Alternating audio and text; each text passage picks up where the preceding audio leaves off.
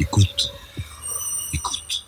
Bonjour, euh, mon invité aujourd'hui est Olivier Dallage, euh, journaliste à RFI, qui vient de publier ce livre, L'Inde, un géant fragile. On parle de plus en plus de l'Inde qui était un petit peu un sujet ignoré et qui devient maintenant euh, un acteur de plus en plus important sur la scène internationale et notamment on s'interroge beaucoup sur l'attitude de l'Inde par rapport au conflit russo-ukrainien. L'Inde est à la fois un pays lié aux États-Unis, qui veut se rapprocher des Occidentaux, et qui, sur ce conflit, a pris une position euh, distanciée par rapport aux Occidentaux. C'est vrai, et ça, ça rend perplexe, euh, ça agace les Occidentaux, mais il faut se rendre compte que c'est un point qui fait quasiment consensus en Inde, euh, y compris à l'extrême gauche, le Parti communiste indien soutient cette position. les nationalistes hindous, évidemment, puisque le Premier ministre Modi l'a adopté, et pratiquement tout le monde, à part quelques universitaires et quelques rares politiques. C'est alors certains le voient comme la continuation du neutralisme de Nehru. Euh, la était le géant du non-alignement. Le non-alignement, la troisième voie, etc. C'est pas tout à fait l'attitude du gouvernement actuel qui a remplacé le non-alignement, pour lequel il n'a mépris, par euh, ce que le ministre des Affaires étrangères appelle le multi-alignement. En réalité, euh, l'attitude du gouvernement indien est de raisonner au cas par cas en fonction de l'intérêt propre de l'Inde. On peut discuter à perte de vue euh, sur le point de savoir si c'est vraiment l'intérêt de l'Inde d'avoir cette attitude, mais c'est la conviction en tout cas d'une écrasante majorité des Indiens et de, sa classe dirigeante. Donc l'Inde achète euh, beaucoup d'armes, une, une grande partie de l'équipement militaire indien provient de Russie, et c'était auparavant l'Union soviétique, il y a une continuité. Elle achète aussi du pétrole avec euh, une importante ristourne et du gaz à la Russie. Euh, est-ce que c'est ça qui peut expliquer des intérêts matériels, qui peut expliquer cette attitude indienne? Oui, je vais y revenir. Il y a une troisième raison qui est beaucoup plus importante sur laquelle je vais revenir aussi. Alors, les armes, c'est vrai. Euh, je sais plus quel est le pourcentage des armes d'origine soviétique ou, russe en Inde, mais euh, grosso modo, les avions, les tanks c'est plus de la majorité, euh, la, moitié en tout cas. On a parlé à une époque de 80%, je crois que c'est moins maintenant, mais c'est beaucoup. Euh, cela dit, ça diminue. Euh, Israël, la France et les États-Unis sont en train de, mordre euh, de manière significative, et il n'a pas échappé aux Indiens que les performances des tanks et des avions russes en Ukraine n'étaient pas à la hauteur de ce qu'ils espéraient. Donc ils, transposent évidemment sur l'utilisation qu'ils en font. Euh, L'usage qu'ils en font est pas très éloigné de la doctrine russe, et ils se posent plein de questions. Le pétrole, je dirais, c'est de l'opportunisme. Ils ont l'occasion d'avoir du pétrole bon marché. L'Inde est un pays qui consomme énormément euh, d'énergie. Elle est très dépendante des pays du Golfe, de la Birmanie et maintenant donc de la Russie. Et elle peut avoir du pétrole très bon marché il euh, n'y a aucune considération morale, ils vont le faire et ils le font. Mais la vraie raison pour laquelle euh, jusqu'à présent l'Inde euh, a refusé de condamner au Conseil de sécurité la Russie pour son agression contre l'Ukraine, le seul vote dans lequel elle s'est opposée à, à, la Russie, c'est tout récent et c'était pour autoriser Zelensky à s'exprimer par vidéo, d'abord au Conseil de sécurité et à l'Assemblée générale, donc c'est un vote purement procédural, c'est que la Russie est un allié très ancien, enfin allié, pas le mot puisqu'officiellement l'Inde n'a pas d'allié, mais concrètement euh, est très proche de la Russie est très proche de l'Inde avant, elle l'Union soviétique. Et euh, repousser la Russie, c'est la jeter davantage encore dans les bras de la Chine, et l'Inde évidemment se méfie énormément de la Chine avec laquelle elle a des, problèmes multiples et notamment frontaliers euh, dans l'Himalaya. Donc euh, c'est compliqué de toute façon pour l'Inde, mais euh, ils ont estimé à tout prendre que il valait mieux ne pas prendre position quitte à fâcher les Occidentaux, mais les Occidentaux ont trop besoin de l'Inde face à la Chine pour la punir, et donc on en est là pour le moment. On a pu quand même constater au sommet de Samarkand de l'OCS, l'organisation de coopération de Shanghai, que Modi a exprimé pour la première fois en public euh, des réserves marquées euh, vis-à-vis de l'action russe euh, en Ukraine. Alors on va reprendre ces deux points importants l'un après l'autre. Le premier, c'est justement donc pour ne pas jeter plus la Russie dans les bras de la Chine, pour lui donner une sorte d'alternative. Donc ça déplaît aux Occidentaux parce que les Occidentaux aimeraient que la Russie n'ait pas d'alternative, mais le raisonnement de l'Inde est de dire il faut il est préférable de donner alternative plutôt qu'elle n'en ait pas et qu'elle se rapproche trop de la Chine, ce qui isolerait l'Inde dans ce triangle Russie, Chine, Inde. Oui, d'autant que euh, la Chine appuie le Pakistan, elle vient encore de le faire en en mettant son veto euh, à des, des, résolutions du Conseil de sécurité mettant sur une liste de terroristes des, euh, des, des, Pakistanais ou des, des, gens du Cachemire réfugiés au, au, Pakistan. Et donc le soutien euh, pratiquement inconditionnel de, de la Chine au, au, Pakistan renforce cette attitude de l'Inde. La Russie a tenté de se rapprocher du Pakistan, mais tout dernièrement le Pakistan euh, s'est rapproché des, des, Américains pour des raisons essentiellement financières, parce que ils ont besoin d'une aide du FMI et seuls les Américains pouvaient débloquer ça. Et donc on est dans une espèce de planétarium où quand une planète se déplace dans une direction, l'autre se déplace dans l'autre euh, en tournant autour du même axe. Donc pour l'instant, euh, le Pakistan est revenu plus ou moins dans une orbite américaine et euh, l'Inde sans être aligné sur la Russie, ce serait très inexact de le dire, disons, ferme les yeux sur beaucoup de choses. Mais aussi, tu l'as fait remarquer tout à l'heure, au sommet de Samarcande, l'Inde a pris quelques distances euh, par rapport à la Russie, donc ce n'est pas un soutien total. Quels sont les freins? Quel est Est-ce que parce que l'Inde réalise que la Russie est en train de ne pas gagner la guerre, si ce n'est de la perdre, et donc elle prend ses distances, ou c'est une façon de ménager la chèvre et le chou? Les deux, je pense, euh, mais il est clair que si euh, la Russie avait marqué des points militairement rapidement et de manière décisive en Ukraine, on n'aurait pas entendu les réserves exprimées publiquement par Narendra Modi. Narendra Modi a dit, en termes très généraux, ce n'est pas le moment de faire la guerre, le moment est à la paix. Enfin bon, voilà, euh, il est pour le bien et contre le mal. Euh, personne ne peut. Oui, c'est pas non plus une accusation de la Russie et encore moins une condamnation de la Russie. C'est un principe général. Mais le fait de l'exprimer en public, alors que jusqu'à présent l'Inde ne l'avait jamais fait, est en soi euh, une prise de distance qui a quand même frappé les esprits. D'autant que ça vient juste après la reconnaissance euh, par Poutine lui-même que la Chine avait euh, également des, des, doutes et des interrogations. Quelles seraient les limites que l'Inde pourrait poser à l'action de la Russie en Ukraine? De nouveaux crimes de guerre, l'usage d'armes chimiques ou le tabou encore, surtout pour un pays comme l'Inde, plus important, le tabou nucléaire? Oui, sans doute le tabou nucléaire. Sur euh, l'arme chimique, euh, je n'en sais rien parce que, par exemple, sur la Syrie, euh, la classe politique indienne a plutôt soutenu de manière assez positive, c'est-à-dire active, l'action de la Russie en Syrie. y compris lorsqu'il y avait l'usage d'armes chimiques alléguées par les Occidentaux. et donc, si ça se passait en, en Ukraine, ça leur plairait sans doute pas. Peut-être y aurait-il une déclaration d'ordre de portée très générale une condamnation, j'en suis pas sûr. Parallèlement, où en sont les relations entre l'Inde et les États-Unis? L'Inde comptait beaucoup sur euh, les États-Unis pour devenir le sixième membre permanent du Conseil de sécurité. Il y avait un rapprochement diplomatique important. Est-ce que tout ceci est un peu en panne, mis de côté, en mode pause? Non, euh, l'Inde a la capacité de poursuivre simultanément des voies qui apparaissent contradictoires. Euh, L'Inde est toujours un membre actif du Quad, le fameux dialogue euh, quadrilatérale qui unit, outre l'Inde, les États-Unis, le Japon et l'Australie, qui est perçue comme une alliance euh, anti-chinoise, même si le terme d'alliance, encore une fois, euh, fait horreur euh, aux, Indiens. néanmoins, il y a un point qu'il ne faut pas sous-estimer, c'est la dimension, j'allais dire anti-occidentale, hostile à l'Occident, euh, du gouvernement indien actuel.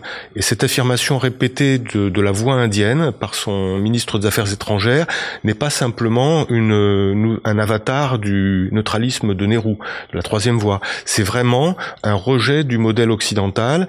Et le jour même euh, des, de, de l'annonce de la mort de la reine Elisabeth, Modi a envoyé un télégramme extrêmement chaleureux aux Britanniques, pour lequel il a été très vivement critiqué dans, dans les milieux nationalistes hindous, mais il était à Delhi en train d'inaugurer euh, les nouvelles installations euh, architecturales qui sont censées effacer 70 euh, ans de post-colonialisme, puisque selon selon lui, le gouvernement du Congrès n'a fait que prolonger l'idée coloniale sous l'étiquette indienne. Mais donc c'est à la fois un discours anti-occidental et une quête d'alliance avec les États-Unis. Il y a une dimension essentiellement euh, stratégique face à la Chine. L'Inde refuse de participer aux accords multilatéraux sur le plan économique et commercial. Euh, ils ont refusé de participer au traité transpacifique. Ils ont refusé de participer euh, à l'autre organisme, cette fois dans lequel la Chine se trouve. Et là, le nouvel organisme lancé par les Américains, IFEP, eh bien, ils acceptent de participer à trois dimensions de ce traité, mais pas le quatrième, qui est le pilier commercial. Et de ce fait, ben, l'Inde fait des paris qui sont risqués, car à long terme, les autres pays de la région, eux, vont être dans une mondialisation régionale, en quelque sorte, en Asie, dont l'Inde euh, se tient à l'écart et ce pari est risqué parce que, euh, au bout du compte, les normes vont être définies par d'autres qu'eux et, et, sans eux, quoi. Et sans eux.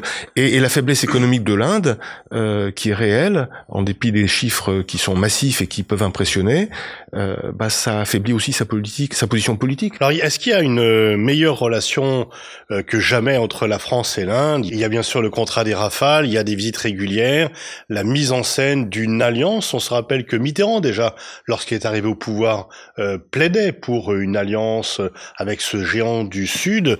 Est-ce que la relation entre l'Inde et la France est solide? Elle est très solide, elle se renforce, elle est euh, fondée sur des intérêts euh, euh, mutuel et individuel bien compris, d'où la morale est exclue, c'est-à-dire c'est vraiment une alliance de puissance.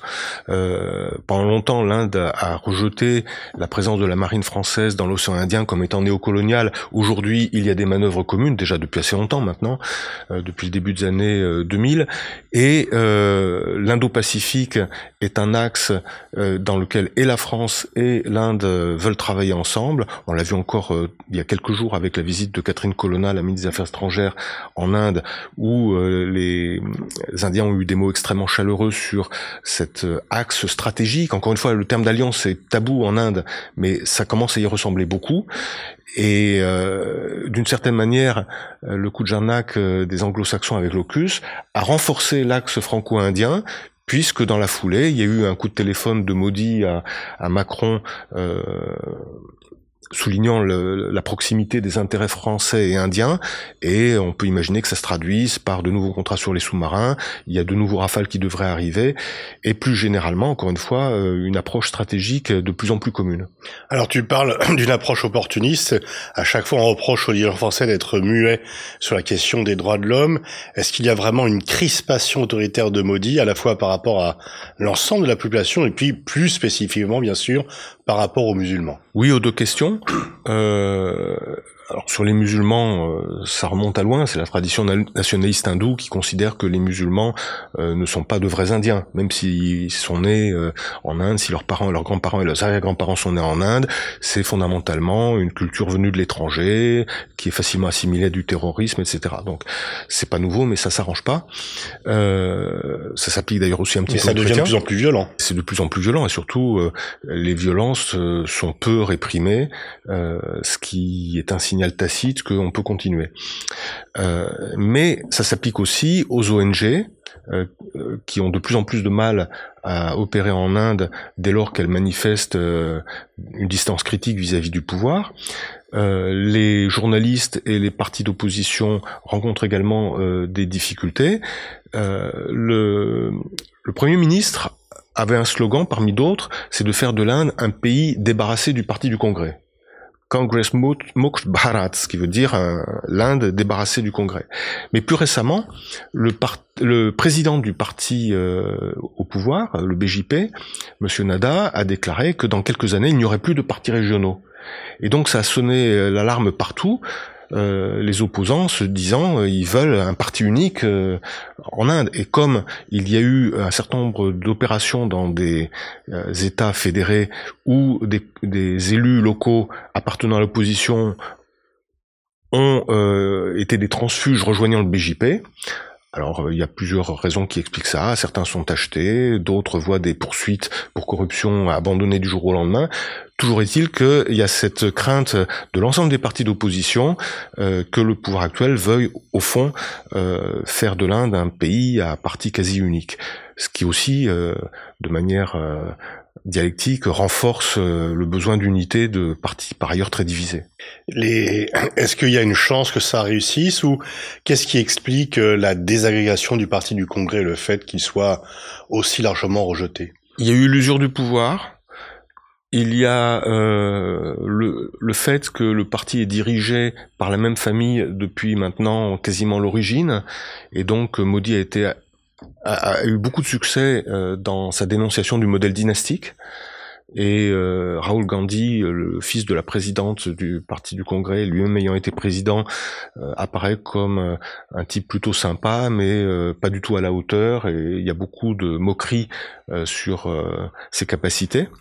Et au sein du Congrès, il y a des gens qui pensent que euh, c'est ça qui empêche le Congrès d'arriver au pouvoir. Mais il y a une chance que le Congrès change de leader et que ah, il y a des élections. Euh, il y a des élections qui se tiennent euh, pour la présidence du Congrès d'ici la fin de l'année. Et Sonia Gandhi, qui est présidente intérimaire, mais quand même depuis très longtemps, euh, va laisser la place. Maintenant, euh, il y a aussi beaucoup de tractations internes au Congrès pour savoir qui sera le prochain président. Il y a des chances que ce soit un allié de la famille Gandhi, donc euh, Nehru Gandhi. Donc il y a cette dimension-là. Il y a aussi le fait qu'au sein même du parti du Congrès, euh, ça devient difficile de savoir quelle est l'idéologie. Pendant longtemps, été une idéologie socialisante, laïque, et il y a maintenant dans certains États des, des comportements régionaux qui n'ont plus grand-chose à voir avec la ligne nationale. Donc quand on vote pour le Congrès, on vote en fait plus pour les individus de l'État où on vote que pour une ligne qui serait claire et uniforme partout dans le pays. Donc voilà, euh, évidemment le BJP qui est extrêmement organisé, qui a des moyens considérables, qui bénéficie euh, d'une dynamique qui est encore réelle, en profite. Le grand problème de l'Inde, c'est la Chine. Euh, est-ce que ce sont des relations de rivalité totale? Il y a pourtant des échanges économiques. Est-ce que les relations sont aussi antagonistes que cela est parfois présenté Elles le sont à tel point que, par exemple, euh, Xi Jinping et Narendra Modi se sont retrouvés pour la première fois depuis 2019 euh, ensemble lors du sommet de Samarcande, mais il n'y a pas eu ni de poignée de main, ni de dialogue, de discussion euh, en bilatéral. C'était une interrogation, ça n'a pas eu lieu. Et la situation dans l'Himalaya reste toujours très tendue, même s'il y a des désengagements militaires. Globalement, l'armée de libération nationale euh, populaire euh, chinoise est présente sur le territoire indien dans, le Ladakh, euh, ce que n'a jamais reconnu le gouvernement. Il y a des photos satellites commerciales disponibles qui prouvent le contraire. ça n'empêche pas une coopération commerciale et les échanges commerciaux entre l'Inde et la Chine ont progressé au cours de l'année dernière, par exemple, alors même qu'il y avait le boycott de certaines euh, applications, le téléphone chinois, etc. Les chiffres globaux continuent et l'Inde et la Chine coopèrent dans un certain nombre de forums, que ce soit les BRICS, le G20. Le G20, par exemple, sera hébergé euh, l'année prochaine par l'Inde. Il est évident que la Chine sera présente et même le Pakistan d'ailleurs. Mmh. Donc euh, c'est une relation complexe, faite de rivalité, d'hostilité et de coopération. Alors tu insistes beaucoup euh, dans ton livre sur la recherche de soft power par l'Inde. Quels sont les en, quoi l'Inde essaye d'être une puissance de soft power? Bah, le soft power indien euh, aujourd'hui se réduit à l'adoption par les Nations Unies euh, dès l'élection de Modi l'année suivante d'une journée internationale du yoga le 21 juin. Parce que sur tout le reste, ce qui faisait le soft power indien, c'est-à-dire euh, les films de Bollywood, bon ça existe encore, mais euh, euh, là aussi il y a des mises au pas qui sont en cours. La démocratie, Narendra Modi peut bien prôner la démocratie et faire l'éloge de Gandhi quand il est à l'étranger. Ça commence à se savoir ailleurs aussi qu'à l'intérieur c'est pas tout à fait ça. Et donc les instruments du soft power indien ont, progressivement été réduits à, pas grand chose. Même Bollywood. Oui, parce que euh, Bollywood est contesté à l'intérieur même de l'Inde par les nationalistes hindous qui, en particulier, s'agacent de la place des musulmans dans les grands acteurs indiens sont très nombreux à être musulmans. Typiquement, le film de Bollywood, c'est un acteur musulman indien qui est amoureux d'une actrice hindoue. Bon. Et ça, ça a marché pendant 70 ans. Aujourd'hui, les producteurs euh, de Bollywood euh, sont sous la menace de boycott, et parfois de boycott violents, de leurs films, euh, quand ils ne suivent pas les canons du régime actuel. Donc oui, c'est en train de diminuer. Tu développes aussi tout le problème des castes, ce qui est pas très connu, c'est toujours entouré de mystères en en France, elles sont officiellement supprimées, elles n'existent pas et pourtant, dans la vie... Ça, c'est, ça, c'est une vue de l'esprit, c'est ce qu'on croit. En réalité, la Constitution indienne de 1950 n'abolit pas les castes, elle abolit la discrimination par la caste, en créant de la discrimination positive. Mais du coup, les castes existent toujours. Non seulement ça, mais elles sont répertoriées pour permettre aux gens des castes inférieures de bénéficier de quotas d'admission à l'université et dans l'administration, etc. Et au fil des années, ça a provoqué d'ailleurs des tensions dans les années 90 quand il y avait de jeunes brahmanes qui se suicidaient euh, euh, parce qu'ils ne pouvaient pas être admis à l'université alors qu'ils avaient eu de meilleures notes que d'autres qui eux étaient admis du fait qu'ils appartenaient au caste inférieur. Et puis on a vu apparaître euh, les couches, comment on pourrait dire, inférieurs, mais pas euh, au bas de la société, qui se sont révoltés en disant nous aussi on veut être reconnus. Et ça a été l'apparition de ce qu'on appelle les OBC, OBC, Other Backward Classes, les autres classes arriérées. Et on assiste à une compétition en Inde pour dire je suis plus arriéré que mon voisin pour bénéficier des avantages qui vont avec. Et dans, dans, bon, dans les grandes villes, la discrimination par la caste, euh, on la voit pas véritablement, en tout cas dans le monde du travail, parce que dès qu'on rentre dans la vie familiale, c'est autre chose. Pour les mariages, il y a pas, il y a très peu de mariages intercastes. Mais à la campagne, c'est pas du tout ça. Et il y a des tas de, il y a de très nombreux faits divers euh, absolument sordides. Il y a encore quelques jours, deux jeunes filles d'Alit, c'est-à-dire ce qu'on appelait autrefois les intouchables, ont été retrouvées pendues à un arbre euh, dans une localité de l'Uttar Pradesh. En réalité, c'était un, habillage euh, d'un viol suivi d'un meurtre pour faire croire qu'elle s'était suicidée. Et ça arrive malheureusement très fréquemment. Il y a très peu de mariages intercastes. Il y en a très peu. Il y a encore moins de mariages interreligieux. Euh, comment expliquer que l'Inde soit euh, aussi faible en matière sportive? C'est quand même aussi une façon d'irradier, de, de, rayonner en soft power.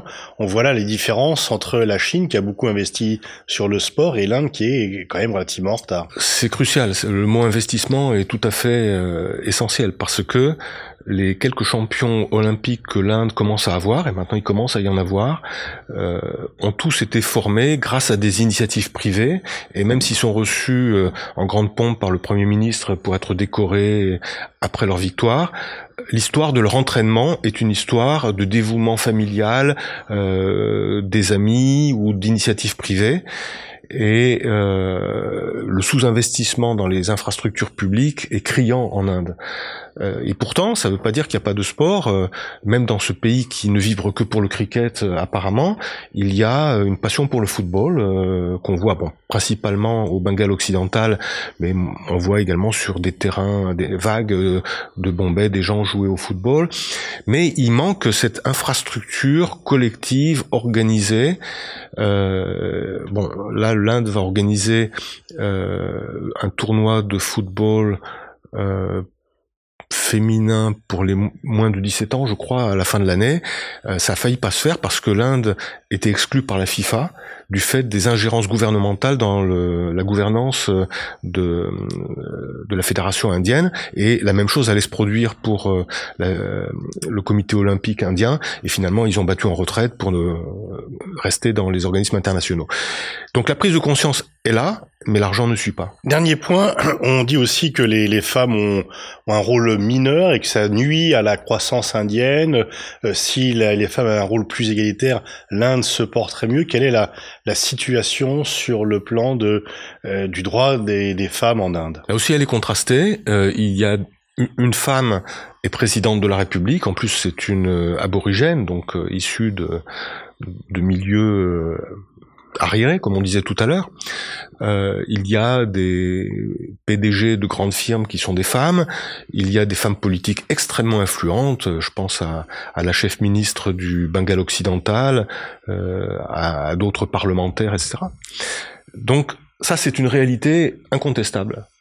Et en même temps, euh, l'Inde est un pays considéré comme dangereux pour les femmes, avec euh, des violences sexuelles, euh, des, des décisions judiciaires qui quelquefois vont à l'encontre de l'égalité homme-femme. Euh, et dans le marché du travail, déjà, euh, elles n'occupaient pas une place très importante. Avec la crise du Covid, leur participation à, à la vie active a encore diminué. Donc on a ces, deux Indes qui coexistent, qui occupent le même territoire et qui pourtant ne sont pas les mêmes. Merci Olivier Dalla. Je renvoie à la lecture de ton livre, L'Inde un géant fragile, c'est paru aux éditions Erol et c'est bourré d'informations aussi bien politique, économie, historique et bien sûr géostratégique.